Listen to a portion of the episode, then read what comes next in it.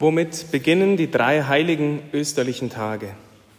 Mit dem letzten Abendmahl. Am Tag vor seinem Leiden heißt es, es ist das letzte Zusammenkommen von Jesus mit seinen Jüngern, seine letzte Lehre, wo sie ungestört zusammen sein können.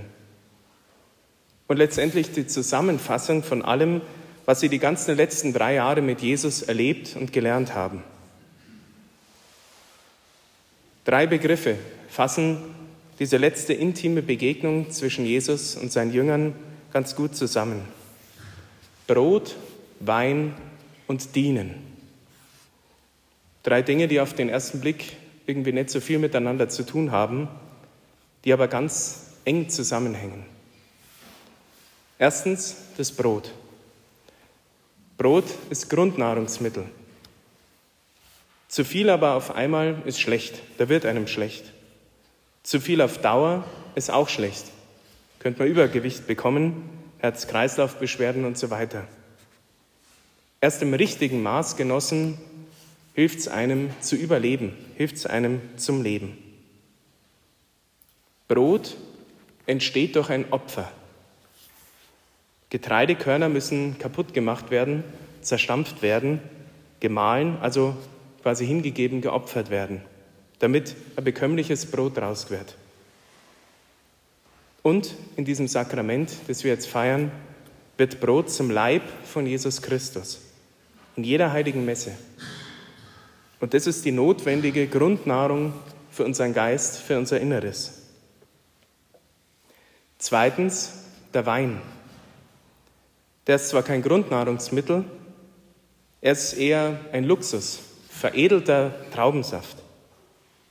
Aber auch hier ist es so. Zu viel auf einmal ist nicht ganz so gut.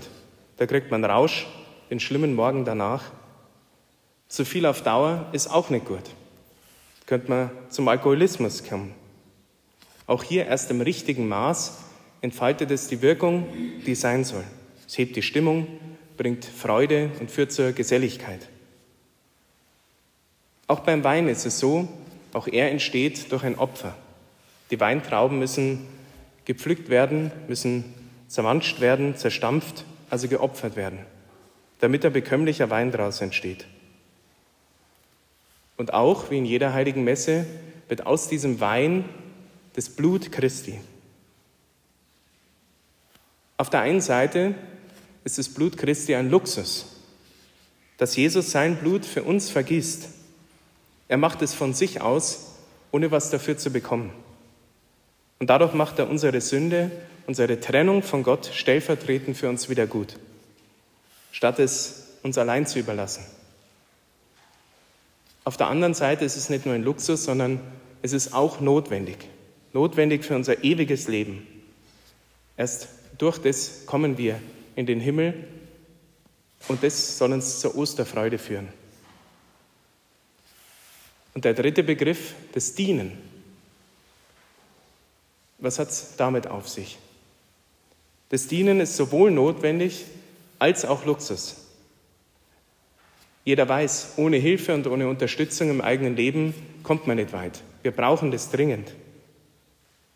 Aber wenn man sich überlegt, einen Diener zu haben, das ist so der Inbegriff vom Luxus.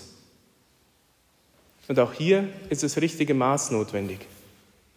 Zu viel von diesem Dienen ist schlecht. Man kennt dieses bekannte Helfersyndrom. Menschen, die es gut meinen, die nur noch schauen auf die Bedürfnisse von anderen, aber sich selbst vergessen. Und genau das kennen wir alle gut. Dadurch entsteht sowas wie Burnout. Zu wenig vom Dienen ist aber auch schlecht. Es führt zur Arroganz, zur Stolz, zur Überheblichkeit. Und da sieht man die Bedürfnisse von anderen überhaupt nicht, nur die eigenen. Und auch Dienen hat mit dem Opfer zu tun. Dienen ist selber ein Opfer. Ich schaue weg von mir, schaue zum anderen.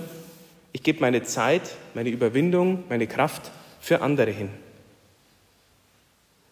Und auch das hat mit der heiligen Messe zu tun. In jeder heiligen Messe dienen wir Gott und den Menschen, indem wir mitfeiern, mitbeten, Gott die Ehre geben, die ihm gebührt, aber indem wir auch für andere beten. Man lässt Messen aufschreiben für andere. Man geht vielleicht mit einem Anliegen in die Messe. Man trägt Menschen im Herzen, die einem eben besonders am Herzen liegen, um sie Gott anzuvertrauen. Wir Priester dienen in dieser Messe Gott und den Menschen, indem wir dieses Messopfer darbringen und indem wir unser ganzes Leben Gott hingeben. Sogar so exklusiv, dass wir auf eine eigene Familie verzichten. Warum? Damit wir ganz verfügbar sind für die Menschen, für die, die uns in der Seelsorge anvertraut werden. Und in der Heiligen Messe gibt es noch einen dritten Dienst. Gott dient uns, indem er in jeder Heiligen Messe im Wortgottesdienst zu uns spricht, uns lehrt, uns das Reich Gottes immer neu verkündet. Er kennt uns, wir vergessen so viel, die wichtigen Grundprinzipien, die wichtigen Dinge für unser Leben, deswegen muss man es immer wieder hören, auch wenn man schon teilweise auswendig mitsagen kann. Und in jeder heiligen Messe kommt er bei der Wandlung wieder neu auf die Erde.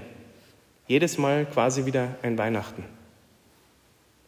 Und das Dritte, wie Gott uns dient bei jeder heiligen Messe, ist bei der Kommunion, wo er uns ganz nahe kommt um uns, wie ich es schon angedeutet habe am Anfang, uns zu nähren, innerlich, geistig. Und warum das Ganze? Weil das Dienen die Grundeinstellung von Liebenden ist. Wer liebt, der dient.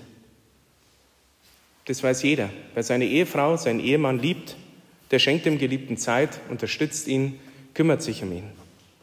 Wer seine Kinder liebt, genau das Gleiche.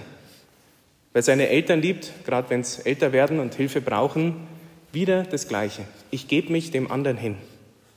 Ich schaue auf die, die ich liebe. Ich erkenne, was sie brauchen und ich versuche es irgendwie ihnen möglich zu machen, ihnen das zu geben, was sie brauchen. Und das ist Dienen. Das kann auch ein echtes Opfer sein, aber das ist echte Liebe. Und für diese christliche Liebe, diese selbstlose, hingebungsvolle Liebe, für diesen Dienst hat Jesus Sakramente eingesetzt. In diesen Sakramenten empfangen wir eben Gott und seine Liebe selber. Am Gründonnerstag eben das Weihesakrament, der Weihe zum Diakon, Priester und Bischof. Warum? Wir sollen die Menschen zu Gott führen. Wir sollen allen die Wahrheit verkünden, den Menschen lehren, die Dinge des Glaubens, die notwendigen Dinge fürs geistige Leben. Und wir sollen durch die Sakramente allen helfen, mit Gott wieder in Verbindung zu kommen. Gerade auch durch die Beichte.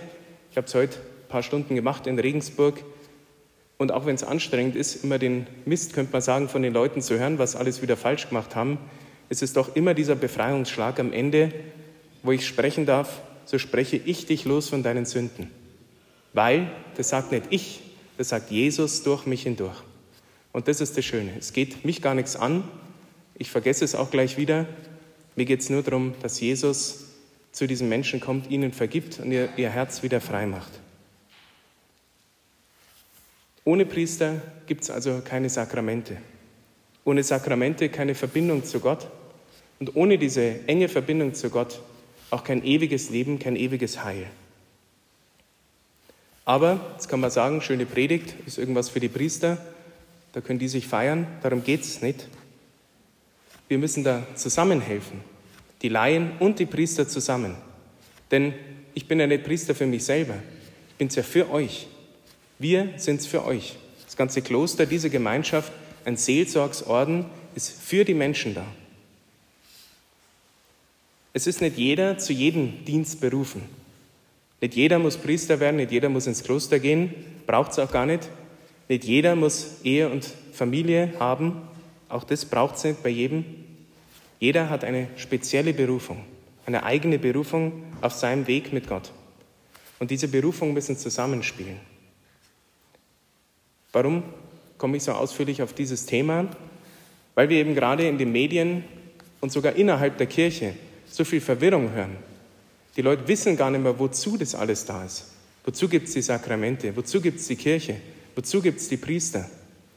Und dann kommen alle möglichen Forderungen und an jedem Eck soll irgendwas rumgebastelt werden, wo es gar nicht um die Sache geht. Und deswegen muss man sich immer wieder erinnern, worum geht es eigentlich, was hat Jesus ursprünglich gemeint.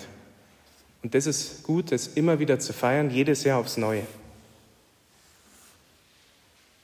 Aber diese innere Haltung des Dienens, der Liebe, des hingebungsvollen Opfers, das vereint uns alle in unserem christlichen Leben, in unserer christlichen Liebe. Nehmen wir uns also, wie es Jesus uns gesagt hat, ein Beispiel an ihm. Handeln auch wir so, wie er gehandelt hat. Opfern wir, geben wir unser Leben hin in Liebe am Dienst an Gott und an den Menschen. Lassen wir uns wie die Getreidekörner und wie die Weintrauben verzehren, zermalmen, damit wir das Gute, damit wir bekömmlich werden für die anderen. Denn die Liebe ist für uns alle notwendige Grundnahrung, schafft Freude und das nicht nur jetzt, sondern in der Ewigkeit im Himmel. Amen.